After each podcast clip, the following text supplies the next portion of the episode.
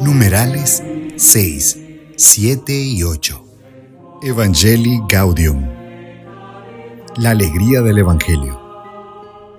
Exhortación apostólica del Santo Padre Francisco a los obispos, a los presbíteros y diáconos, a las personas consagradas y a los fieles laicos sobre el anuncio del Evangelio en el mundo actual. Numeral 6. Hay cristianos cuya opción parece ser la de una cuaresma sin Pascua. Pero reconozco que la alegría no se vive del mismo modo en todas las etapas y circunstancias de la vida, a veces muy duras. Se adapta y se transforma, y siempre permanece al menos como un brote de luz que nace de la certeza personal de ser infinitamente amado, más allá de todo.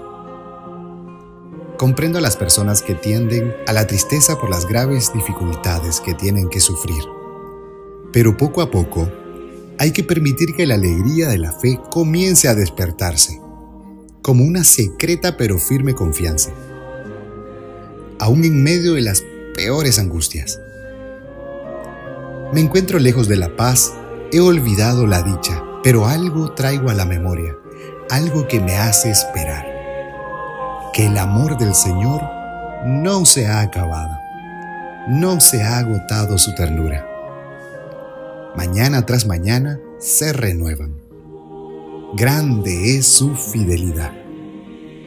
Bueno es esperar en silencio la salvación del Señor. Numeral 7. La tentación aparece frecuentemente bajo formas de excusas y reclamos, como si debieran darse innumerables condiciones para que sea posible la alegría. Esto suele suceder porque la sociedad tecnológica ha logrado multiplicar las ocasiones de placer, pero encuentra muy difícil engendrar la alegría. Puedo decir que los gozos más bellos y espontáneos que he visto en mis años de vida son los de las personas muy pobres que tienen poco a qué aferrarse. También recuerdo la genuina alegría de aquellos que, aún en medio de grandes compromisos profesionales, han sabido conservar un corazón creyente, desprendido y sencillo. De maneras variadas, esas alegrías beben en la fuente del amor siempre más grande de Dios, que se nos manifestó en Jesucristo. No me cansaré de repetir aquellas palabras de Benedicto XVI que nos llevan al centro del Evangelio.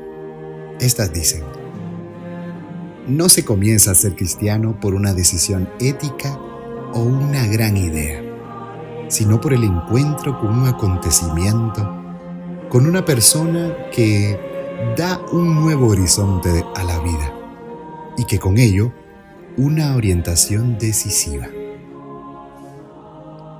Numeral 8. Solo gracias a ese encuentro o reencuentro con el amor de Dios, que se convierte en feliz amistad, somos rescatados de nuestra conciencia aislada y de la autorreferencialidad.